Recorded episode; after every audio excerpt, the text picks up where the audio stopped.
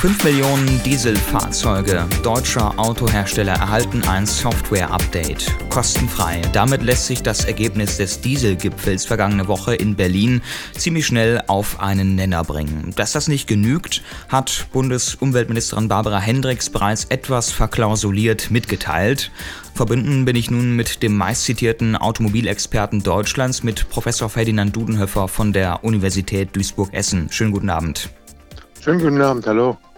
Herr Dunhofer, die Bundesumweltministerin, die habe ich gerade schon erwähnt und die Autobauer, die dürften sich sehr freuen über die mit Abstand günstigste Variante, nämlich dieses Software-Update, das da beschlossen wurde, im Tandem gewissermaßen mit der Politik. Ein Update der Software und der Diesel wird sauber, ohne Nebenwirkungen, das klingt etwas banal, oder? Klingt etwas banal und wir bräuchten ein paar Hinweise, wie die Software aussieht, was die genauen Wirkungen sind. Es wäre schön gewesen, wenn man äh, da mehr erklärt hätte, außer dem Wort Software.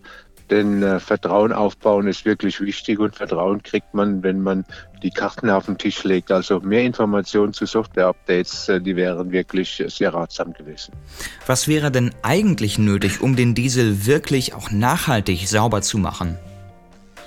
Wenn man den Diesel nachhaltig sauber machen will, dann muss man es machen, so wie es bei Lkw heute ist, dass man äh, Handstoff äh, Einspritzsysteme nimmt. Da wird dann Handstoff im äh, Abgaskanal zugeführt und äh, damit werden Stickoxide gespalten in Wasser und Stickstoff. Beides ist äh, nicht schädlich, kann dann abgegeben werden.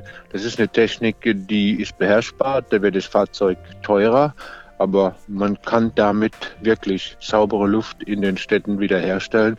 Deshalb wäre es wichtig, dass äh, Hardware-Updates, also diese Katalysatoren, gerade bei älteren Fahrzeugen zum Einsatz kommen. Das heißt, wir haben da eigentlich eher eine oberflächliche Lösung vorliegen. Wenn man sich jetzt mal die Zahlen anschaut, 800.000 Menschen arbeiten in der deutschen Automobilindustrie und die generieren 450 Milliarden Euro Umsatz pro Jahr. Eine extrem wichtige Branche also für unser Land.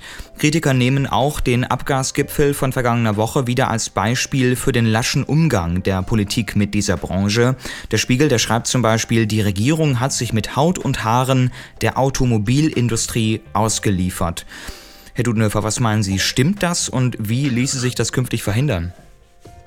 Ähm, man sieht wirklich, dass äh, eine sehr starke Lobbyismuspolitik ist und äh, das ist eigentlich schlecht, denn da wird die Politik unabhängig.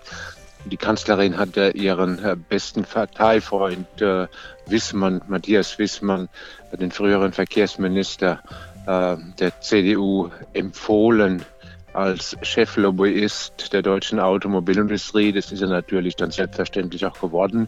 Wenn die Kanzlerin was empfiehlt, wird die Autoindustrie nicht äh, das Gegenteil machen. Und wenn man jetzt verfolgt, was in den letzten äh, fünf, acht Jahren so gemacht worden ist, das sind natürlich die Interessen der Automobilindustrie viel stärker zum Zuge gekommen, als wenn Politik unabhängig wäre.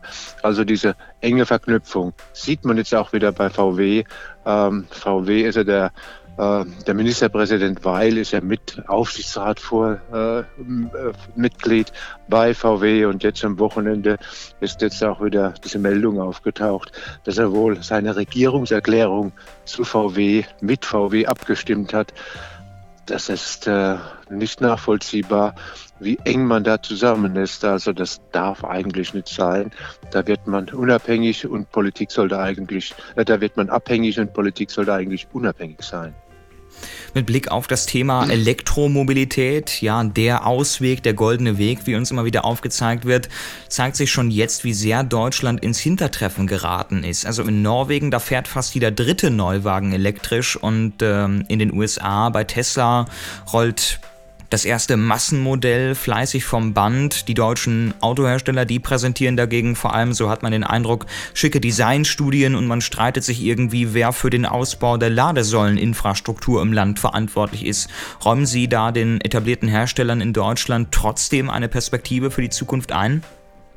Also wenn Diesel geht, was Gutes gehabt hat, dann, dass die Branche aufgewacht ist. Äh, seit 18 äh, Monaten ist die Branche, sind die deutschen Autobauer wirklich sehr stark am Umsteuern. Natürlich laufen sie Tesla hinterher, natürlich laufen sie einigen hinterher, aber in Frankfurt bei der IAA will BMW seinen drei Jahre als reines Elektroauto zeigen. Bis er dann in die Produktion kommt, wird sicherlich 2019 oder 2020. Das heißt, Tesla hat äh, einen ganz klaren Vorsprung, aber die Deutschen versuchen aufzuholen. Das ist das Gute an Dieselgate. Ohne Dieselgate würde man heute noch äh, fest und ganz an den Diesel glauben und ähm, diese wichtige Richtung in die Elektromobilität äh, verpassen. Immerhin die etwas positiven Seiten der Dieselaffäre bei den deutschen Automobilherstellern zeigt Professor Ferdinand Dudenhöfer auf, Autoexperte von der Universität Duisburg-Essen hier im Gespräch auf Appletown Radio. Ich danke Ihnen. Ich bedanke mich. Also, schönen Abend. Tschüss.